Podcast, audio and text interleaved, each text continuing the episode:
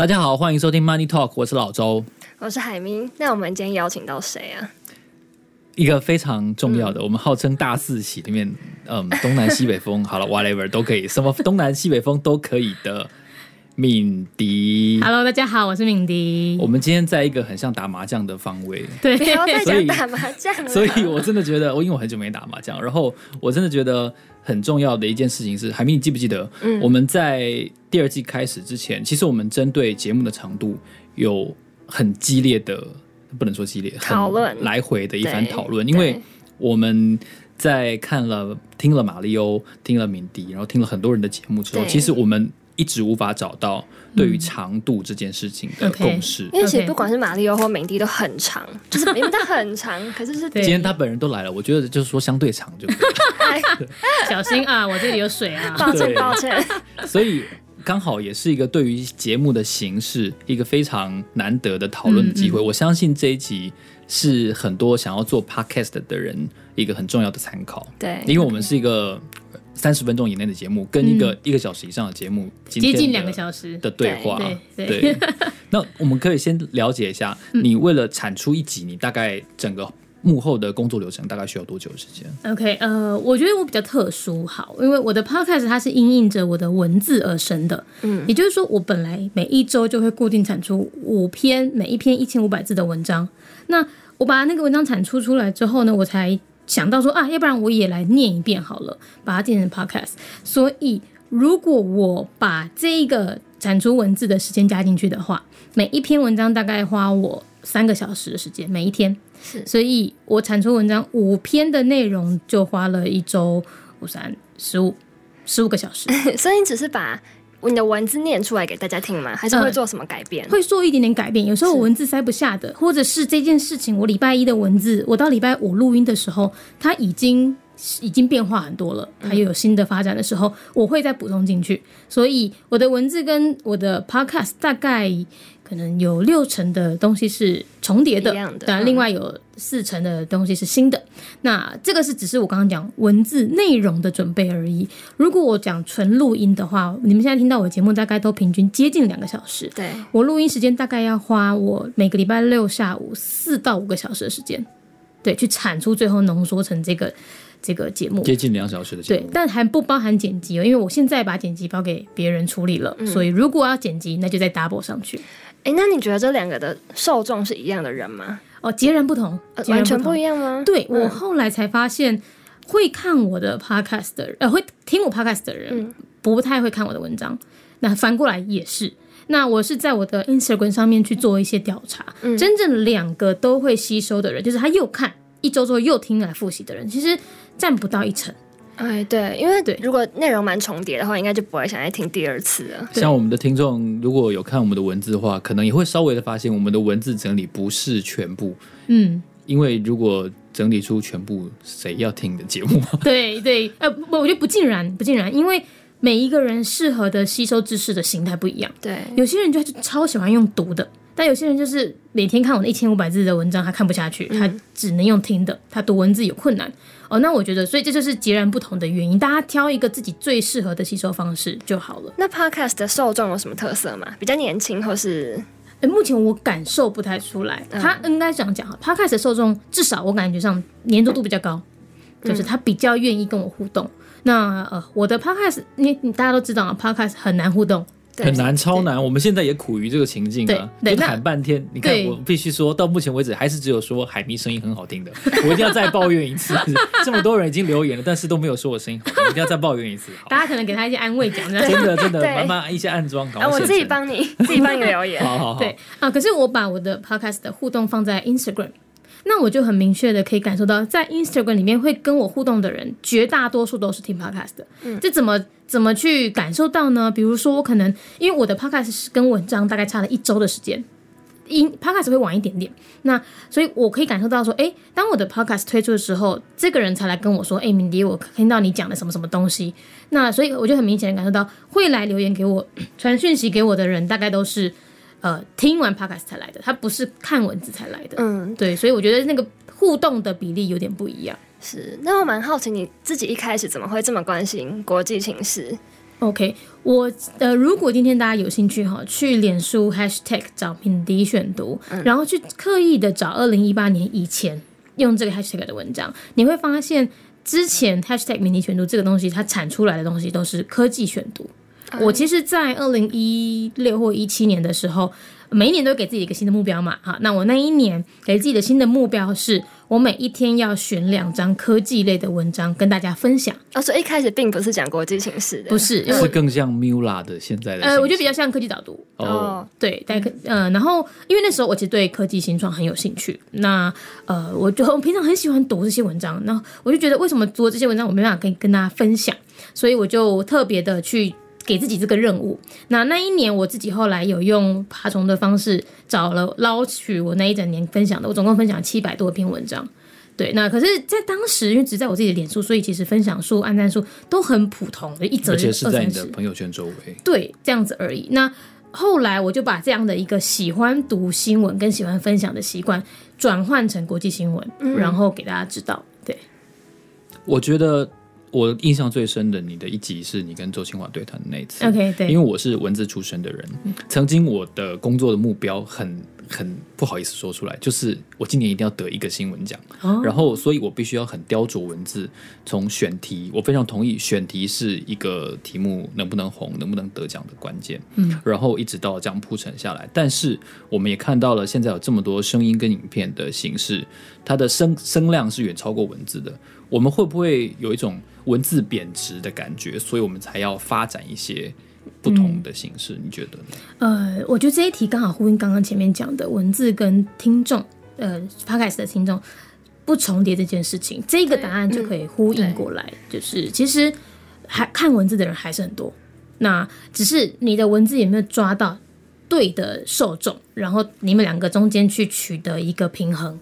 比如说像我的文字就很直白、很洒狗血式的、八点档式的，而且又很简短。然后我用刻意用分段的方式，因为一般的报道或长文，他们都是一段一段，我是一句就分行，一句就分行，让人家习惯好像在看脸书文章一样。对，那找到的观众，也就是喜欢这样形式的观众，所以我觉得文字倒没有贬值，但文字的呈现有变值。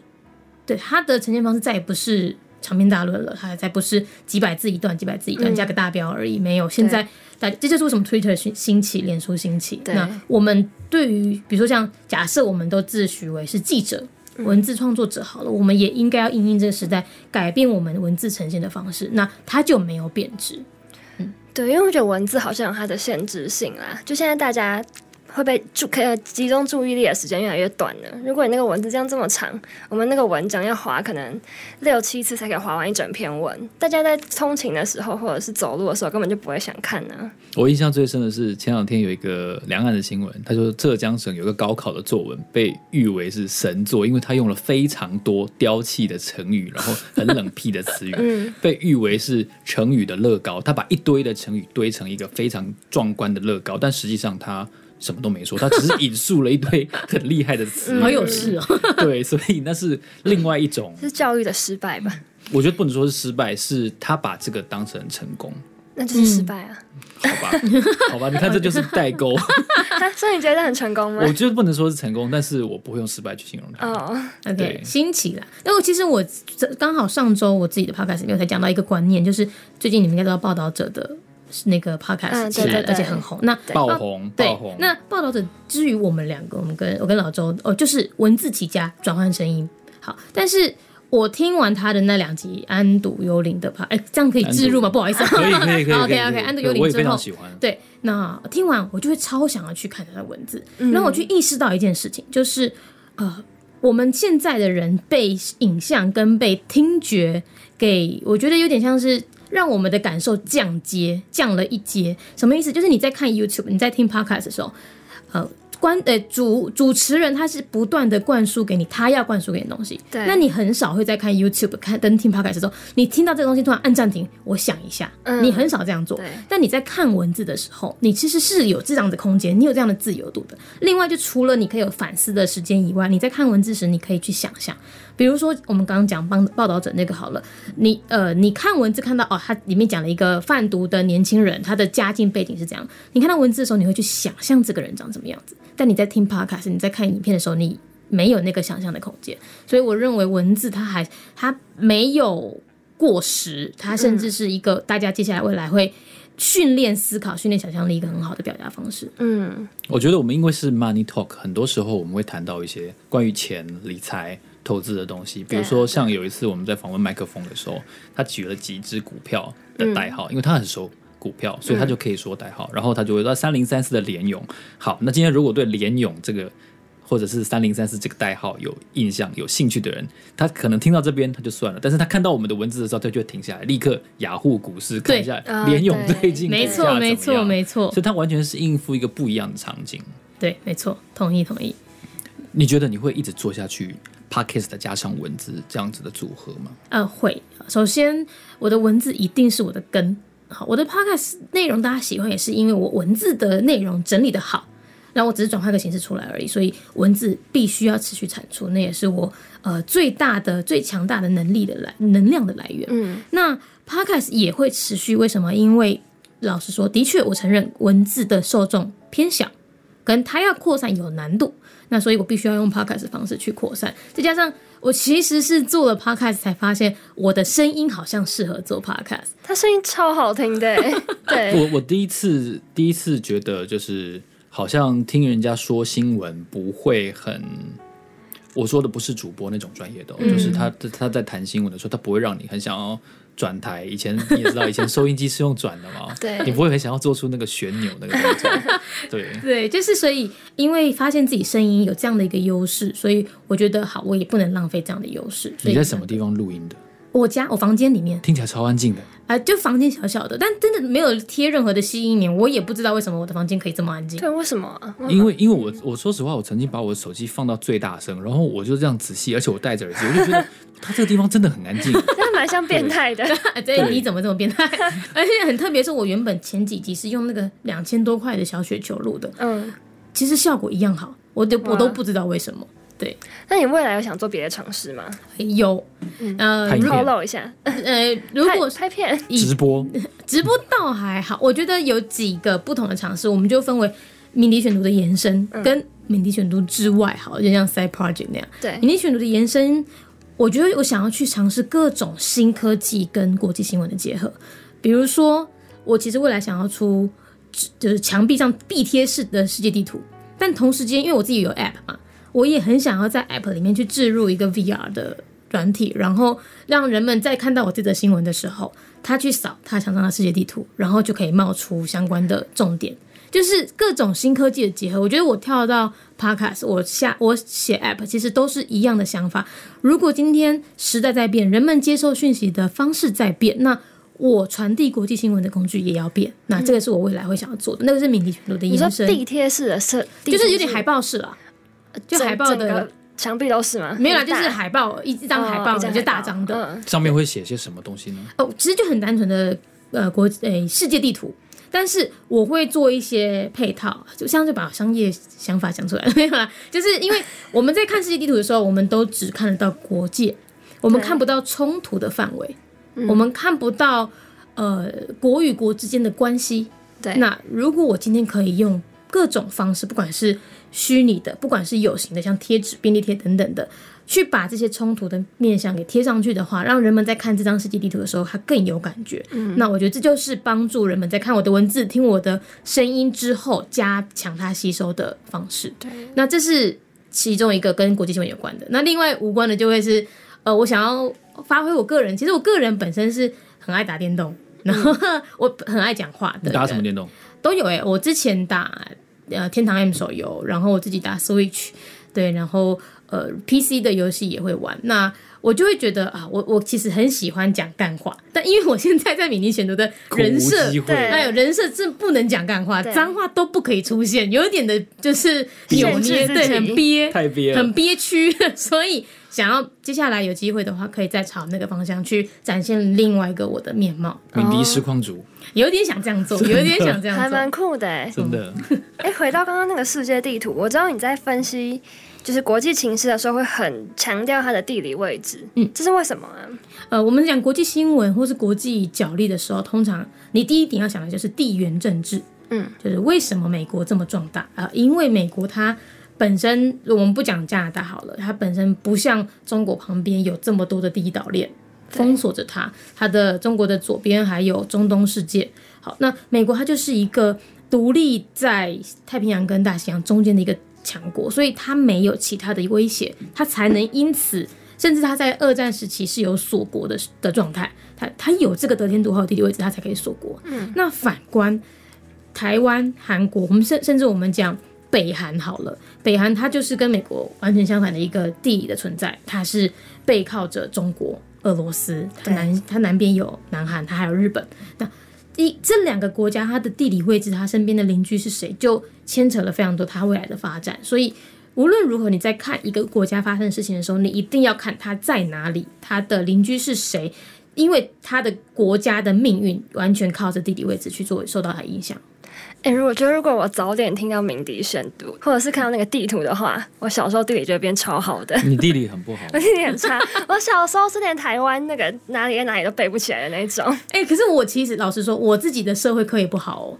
哎、欸，这我觉得，因为我自己看国际新闻哈，我是到了。这三年才看的，那我已经毕业几年了，六七诶十年了有了，对，所以对我而言，我的我的小学、我的国中、高中的学习跟现在在做的事情是截然不同的。嗯，对我社会那时候也是考得很差，但我看得出来你的眼睛是放着光芒，所以你现在做的事情应该是让你开心的。对。开心开心，所以你现在看到这个新闻的时候，你的脑中就会自动画出那个地方在哪里。当然不会每一个国家都背得起来，我不可能做到这件事情。Oh, 我必须老实跟大家讲，因为我也不是专业出身。好，那所以。今天你要我背出每一个国家在哪里，他的邻居是什么，甚至背出他国民国旗什么，这个我是做不到的。我其实就是看到这个新闻当下，我去查，我才知道。但对我多比别人多的那个动作，就是我知道要去查，查完我再来看这个新闻，我至少看得懂了。身为一个人设是知识型 podcaster 的作者，嗯，还有写作者，你。参考哪些资讯来源是一件很重要的事情，你可以跟听众分享一下吗？哦，可以，可以。呃，我们就分国内外好了。以国内来说，我最常看的几个呃网络媒体，我基本上不看纸媒啦。有不看纸媒，因为没有没有管没有管道，而且纸媒也不太。老实讲，纸媒所能看到的国际新闻，它已经慢了。他还要印刷，他还要发送到通路。对，我直接看网络媒体就好。那最常见的，我自己常看到的就是中央社。嗯，好，中央社的报道又多又广，然后他基本上他，我觉得是国内媒国际新闻媒体里面最中最所谓的没有立场，因为他就是中央的，因为他是通讯社，对，他是通讯社，他不需要有立场。对，没错。然后呃，所以我会从他那边看到第一手的消息。再来，我觉得如果要深度看专题的话，我会看呃转角国际。嗯，转角国际最近上报也不错，然后关键评论网也不错，是。对啊，风传媒最近也做得很好，只是我很常看到，因为风传媒，哎、欸，我发现从风传媒我会固定看几个作者，所以你看你也是会挑作者的，对不对？没有，其实我是这样，我只要我是看题目，看完之后看这篇文章，发现哦这篇文章写的很好，分析得很深入，然后我就会仔细去看作者是谁，一看才发现啊又是他，难怪，嗯、然后我就会给，不是会给一杯咖啡吗？我有给几次风传媒那个作者的一杯咖啡，这样。我觉得一个资讯狂这样说好了，他吸收到某一个程度，他真的都会有一种猜作者的欲望。有，有猜对的时候会非常强大的。的那种成就感。对，那可惜的是，转角国际就没有呈现作者，我不知道为什么，就是他们的文章写的非常的好。可能学经济学人吧，我猜，就是他都没有一个哦，或者是他们是一起编辑，因为他们的 podcast 节目里面也是编辑几号几号几号，所以他们应该是所有人一起起来编辑这个节目这样。嗯，那呃，另外如果我们不讲，刚刚讲的是文字媒体，对，影片的话，我觉得我就身在其中的团队就是范琪斐。对，范琪斐基本上我是每一周帮他产出第一篇文章，剩下他现在一个一周七更没有停过，所以剩下的六篇都是我很棒的资料来源，我也可以参考，我也可以学习跟吸收。你觉得一个想要投身做 podcast 的人，你可以给他什么建议，或者说你会叫他不要做什么事情？OK，给你一个其实已经我觉得算是取得一定成就的人。好，呃，我觉得这一题哈，其实我在。几年前回答过，为什么？因为我几年前创业过，那个应该是二零一一年，嗯、那个时候创什么业？哎，我我不想讲那黑历史。Oh. 好了，反正就是我创业，然后两年后倒掉了，啊，收掉公司了。那那时是我大学刚毕业而已。那时候台湾有一个创业潮，全大学、全台湾大学有很多的育成中心。好，那可是我在倒掉之后，我就回去那些育成中心演讲，我就跟这些人说，如果今天谈创业，你今天问我你要不要创业，我跟你讲，我只回答你一件事，就是我支持，但我不鼓励。嗯，支持的意思是你真的想做，那，太好了，我支持你，你可以去做，可以。但你今天问我要不要，我不会主动鼓励你。好，那我觉得这一个观念放到现在的 podcast 也是很适用的，支持但不鼓励。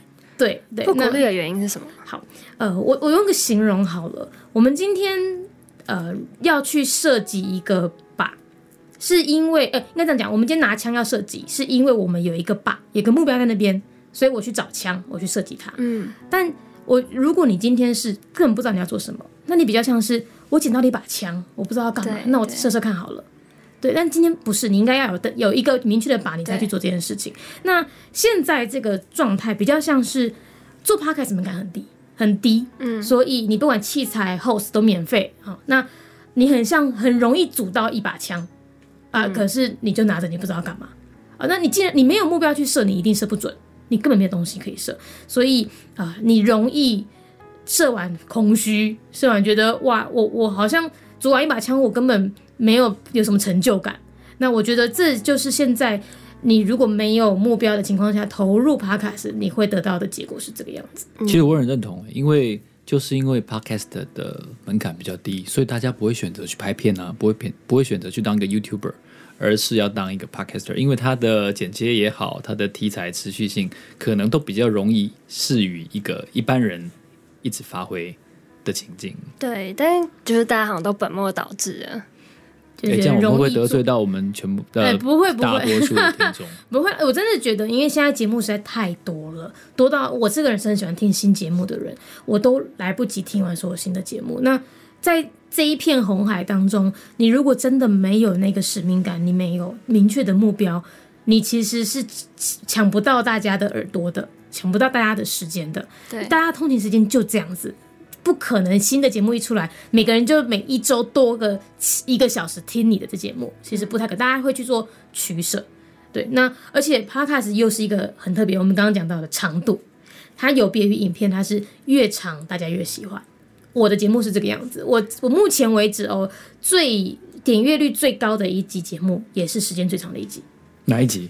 哎、欸，索马利兰，我忘记日期了，但是它的抬头是我那时候讲索马利兰，讲缅甸血浴史等等，那一集总长度一小时五十八分，然后它现在点阅率最高。嗯，对，然后我我有问过大家，哎、欸，你们喜欢我变成一周两更，但是每一集一小时，还是你希望我维持现在这样？大家都说想，呃，应该讲。六成的人希望我越长越好，对，所以是什么啊？但他们也要自己分开听啊，也不可能一次就听完。呃，对，原因是什么？有可能是我我自己在听 podcast 的习惯是，今天我通勤，假设我骑车，我就是要骑半小时。嗯，你这个节目不小心，我在二十分钟就停下来了，就结束了的话，我还得停下来摩托车等红绿灯的时候去按下一集。我不希望这样子。是，嗯，所以我觉得这是 podcast 听越长越好的一个重点。那回到最后就是。呃，因为越长越好，所以它不像影片一样可以快速去看短片，一直看短片，一直看短片。那这样子的话，变成是大家耳朵的时间无法去接受新的节目。我觉得蛮特别的，我自己一直以为是越短越好，因为我想要大家通勤顶多二十分钟，大家可能会希望就是填满那个二十分钟就够了。而且我我会我会觉得我比较卑微，然后。卑微什么？卑微在于为什么这样？对，为什么？卑卑微在于不是小媳妇，就是说我凭什么占满他的一整趟的通勤时间？他可能会再来 IG 滑一下啦，然后再来什么一下，他可能不会。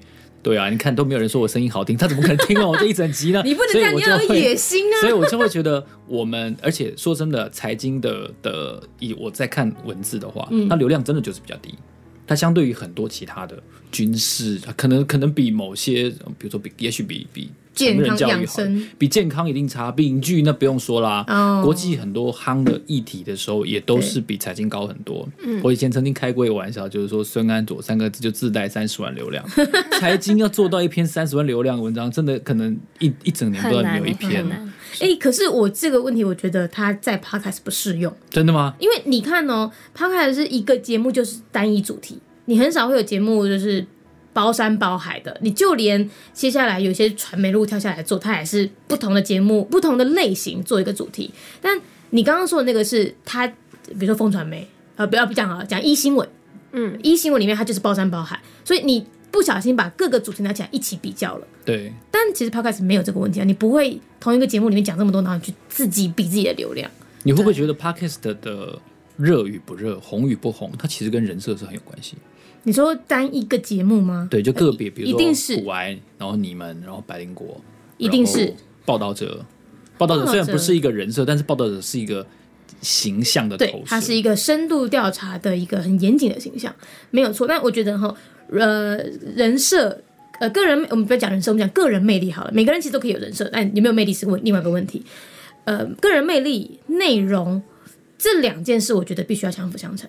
你再怎么有个人魅力，但你讲出来的东西言之无物，嗯，那我觉得大家听个两集，抓抓透了你这个魅力之后，大家就不会再听下去了。对对，所以它必须要是一起的。